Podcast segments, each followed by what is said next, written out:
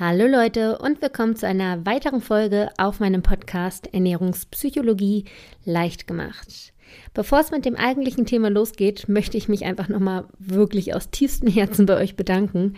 Es ist echt total krass, was ich in den letzten Tagen für ein Feedback zu meinem Buch bekommen habe. Also ich habe das echt nicht erwartet. Und ich glaube, das sagen ganz viele immer, dass sie sagen, ich habe es echt nicht erwartet und so weiter, aber ich habe es wirklich nicht erwartet. Also ich muss irgendwie in letzter Zeit feststellen, dass ich mich wirklich sehr schlecht selbst einschätzen kann. Also es war schon so, als ich den Podcast überhaupt angefangen habe, dass ich am Anfang dachte, oh Gott, was habe ich da für einen Müll geredet und was habe ich da hochgeladen? Und habe, ja, ihr wisst es ja, ich habe es am Anfang auch gar keinem erzählt. Ich habe diesen Podcast wirklich top secret gestartet und dachte mir, okay, eventuell lösche ich ihn dann auch wieder ganz schnell, wenn es wirklich ganz schlimmes Feedback ist.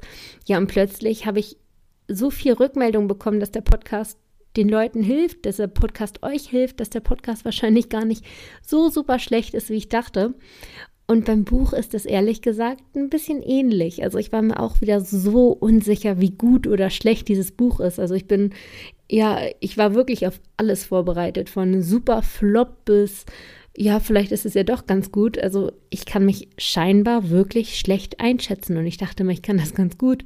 Naja, Jedenfalls freut es mich natürlich super doll, dass das Buch jetzt überraschenderweise äh, ganz gut ankommt und möchte mich einfach bedanken für die vielen Nachrichten, die ich schon auf Facebook bekommen habe, für die tollen Amazon-Bewertungen, die ich bisher bekommen habe. Total schön geschrieben, total berührend und ja, also ich freue mich natürlich über weitere Amazon-Bewertungen.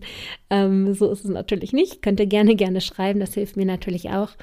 Ähm, ja, deswegen einfach an dieser Stelle ein ganz, ganz, ganz, ganz großes Dankeschön. Das ist wirklich enorm, was ihr mir zurückgebt. Und das Buch gibt es jetzt auch seit, ich glaube, seit zwei, drei Tagen, also ganz, ganz aktuell, auch als E-Book. Also könnt ihr auch quasi über euren Kindle dann endlich lesen. Könnt ihr auch einfach bei Amazon kaufen. Und im Buchladen gibt es das auch seit dieser Woche. Aber das werdet ihr eventuell schon gesehen haben. So, jetzt soll es aber wirklich mit der Folge losgehen.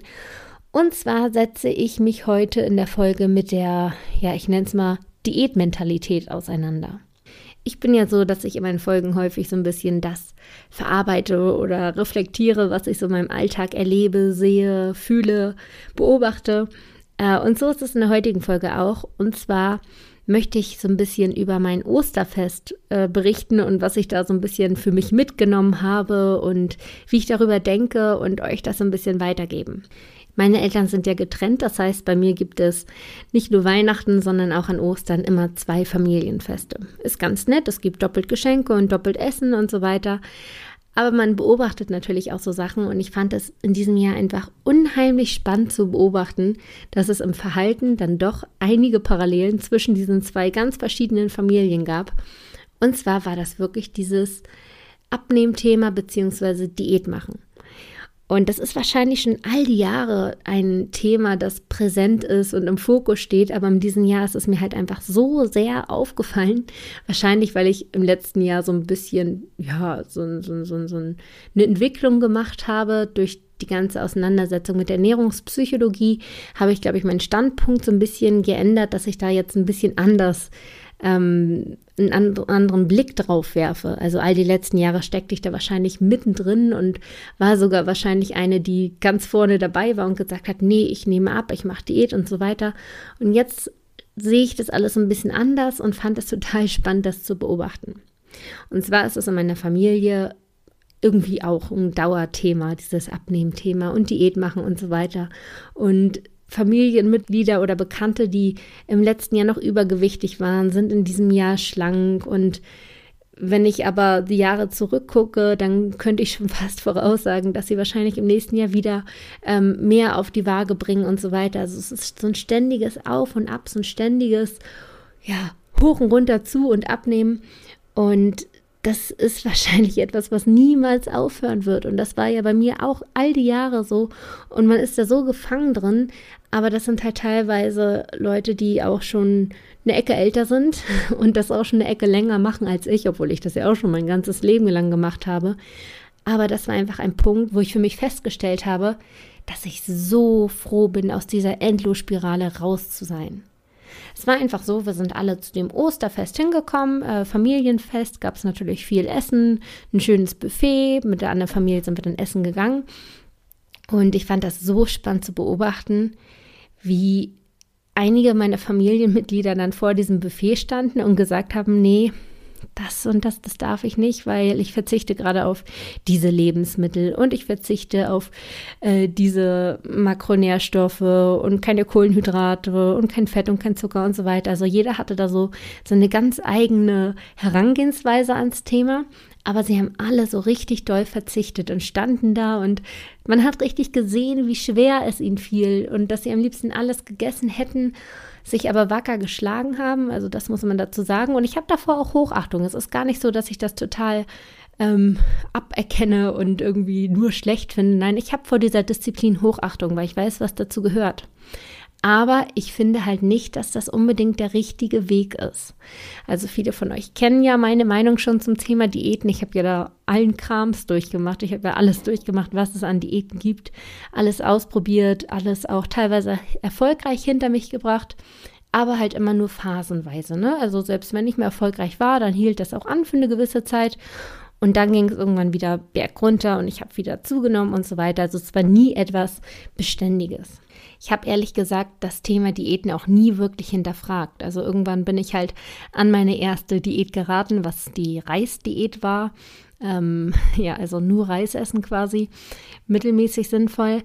Aber in dem Moment war das für mich einfach eine Lösung.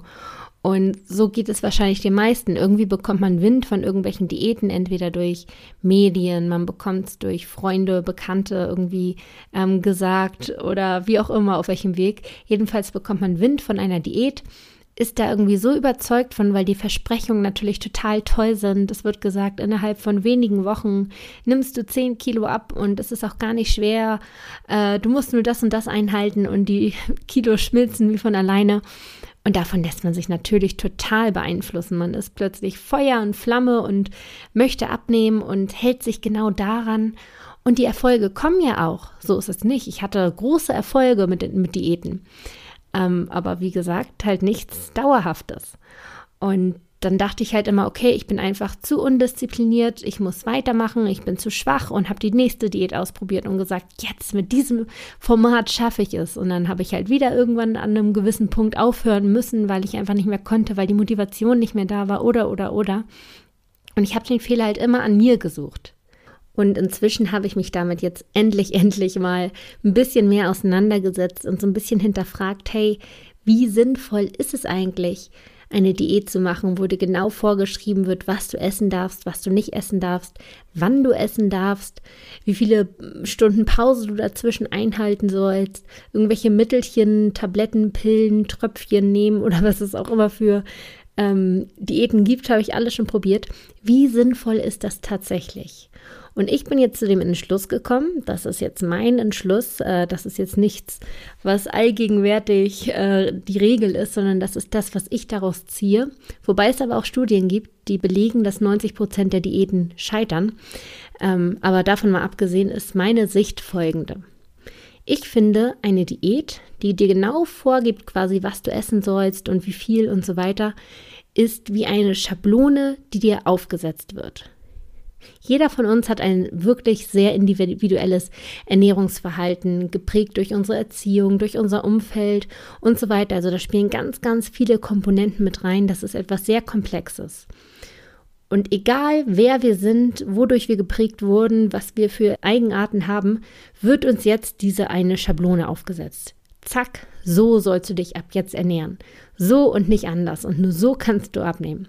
Und klar, wir schaffen es für einige Zeit diese Schablone quasi anzunehmen und so weit zu verbiegen, dass wir da reinpassen, dass wir unsere Eigenarten, unsere äh, Verhaltensmuster ablegen und uns genau danach richten. Das schaffen wir, wenn wir motiviert sind. Und am Anfang einer Diät sind wir ja in der Regel auch wirklich höchst motiviert und setzen alles daran, wirklich total durchzuziehen und alles zu geben.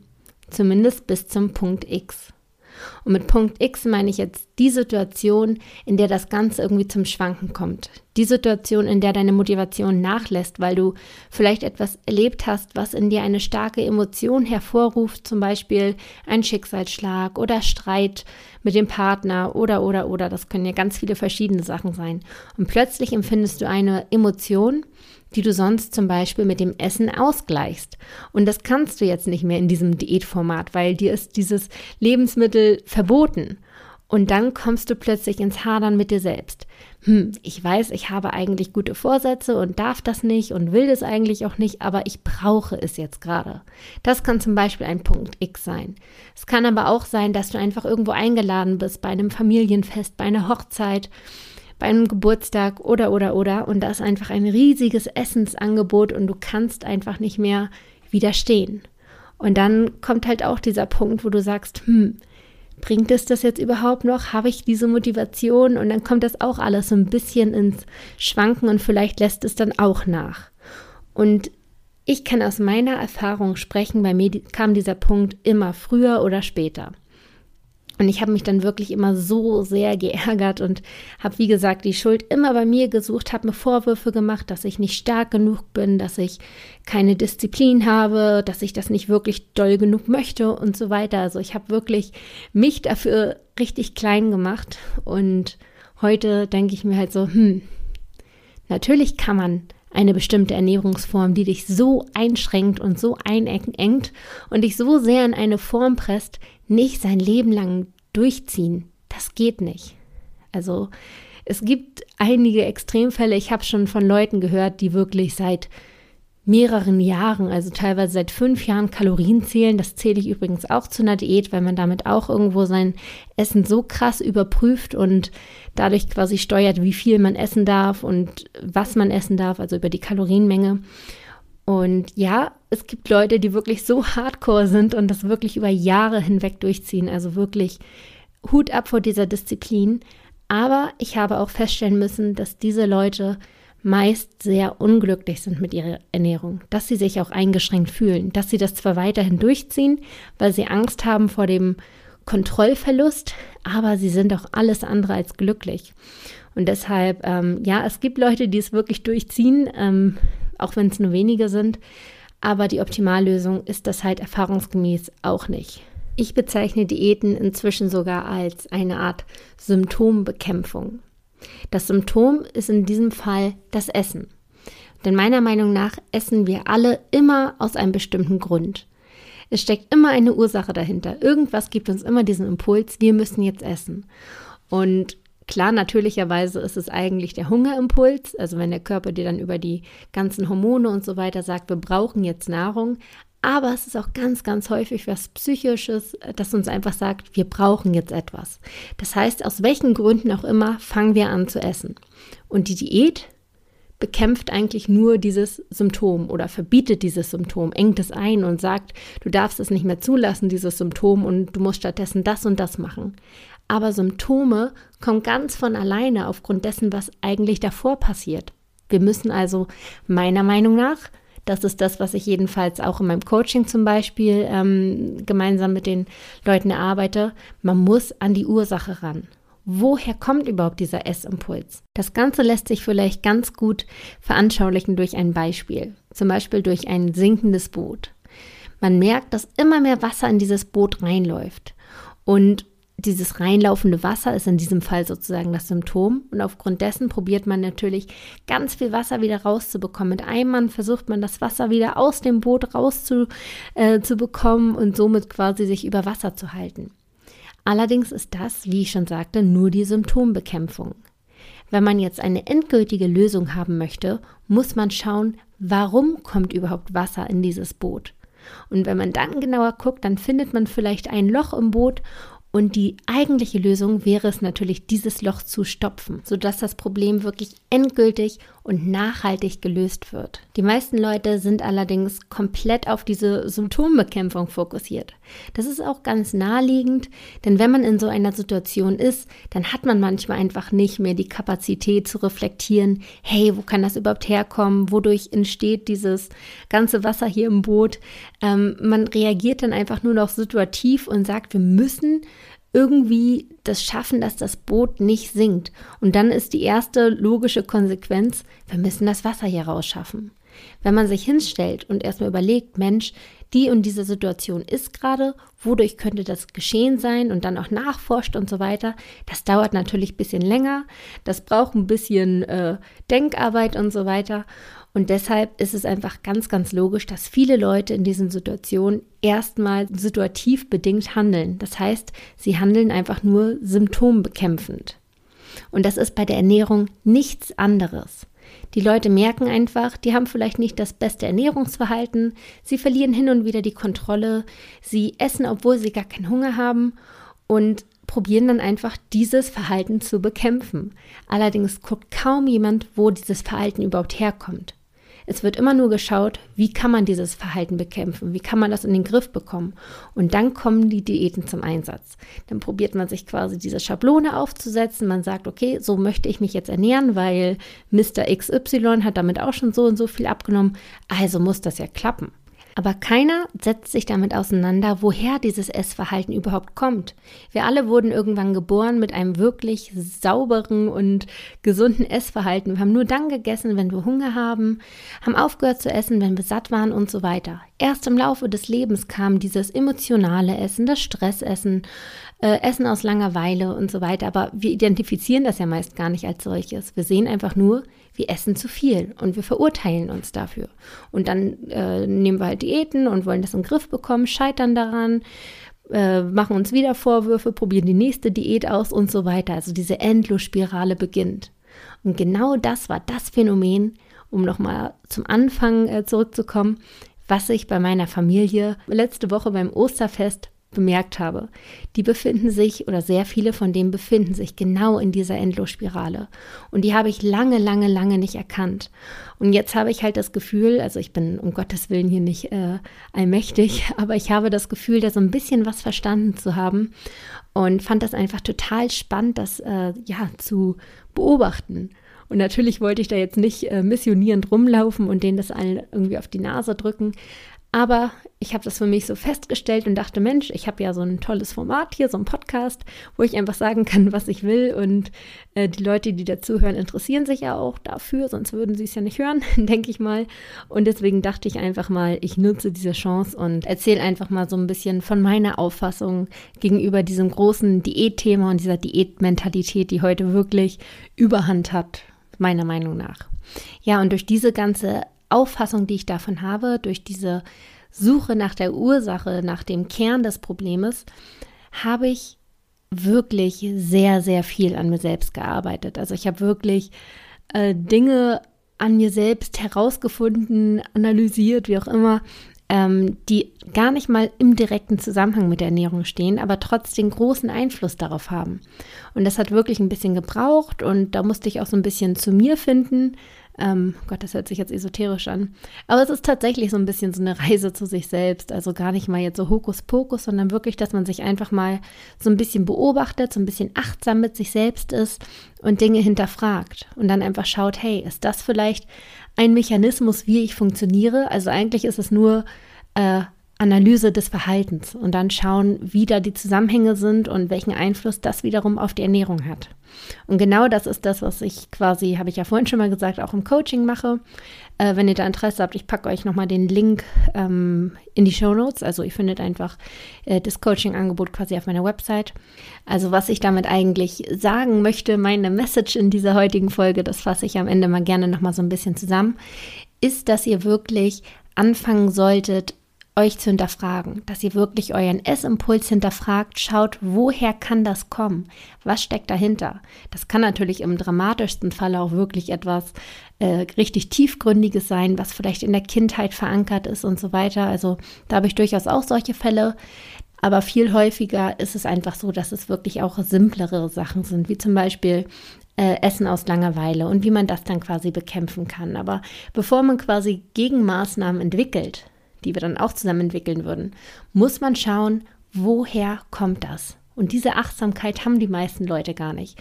Das kostet wirklich Arbeit und auch Kraft und auch Zeit, aber es lohnt sich, lohnt sich wirklich. Also wie gesagt, gerne mit mir im Coaching, aber natürlich könnt ihr das auch für euch alleine machen. Wenn ihr euch einfach so ein bisschen achtsam mit euch seid, wenn ihr so ein bisschen hinterfragt, was ihr tut, euer Verhalten analysiert, super interessant, also wirklich super interessant zu sehen, wie man funktioniert. Das ist wirklich äh, quasi wie so ein, wie so ein logisches äh, Schema eigentlich, wie man funktioniert. Und wenn man das einmal so ein bisschen für sich aufbröselt, dann kann man plötzlich damit ganz anders spielen. Und diesen Blickwinkel, diese Vorstellung möchte ich euch einfach in dieser Woche mitgeben. Also kommt weg von der einfachen Symptombekämpfung und nur irgendwie die Probleme zu lösen. Geht an die Wurzel des Ganzen. Schaut, wo kommt es her. Denn nur da kann man wirklich angreifen und das Problem wirklich eliminieren. Das war quasi meine Message in dieser Woche. Ich hoffe, es hat euch gefallen. Wenn ja, gebt mir gerne, gerne, gerne, sehr, sehr gerne eine iTunes-Bewertung und abonniert meinen Podcast. Und ich werde auch noch, ähm, das habe ich in der letzten Woche quasi ganz frisch eingeführt, ein Instagram-Foto zu dieser Folge posten. Also das wird dann, wird dann irgendwie wieder in den Kommentaren markiert sein, dass ihr das erkennt als Podcast-Foto. Ähm, und da können wir dann so ein bisschen uns austauschen über diese Folge. Ihr könnt Kommentare abgeben, eure Meinungen, irgendwelche Fragen und so weiter. Also das habe ich halt eingeführt, damit man einfach mal so einen Kanal hat wo man so ein bisschen diskutieren kann, weil diese Option ist in meinem Podcasten leider, leider noch nicht gegeben. Deswegen äh, nutze ich dafür gerade so ein bisschen Instagram. Also dort heiße ich bastien.neumann und da können wir dann ein bisschen hin und her schreiben, wenn ihr Lust habt. Ich würde mich auf jeden Fall freuen. Und dann hören wir uns in der nächsten Woche wieder. Macht's gut bis dahin. Ciao.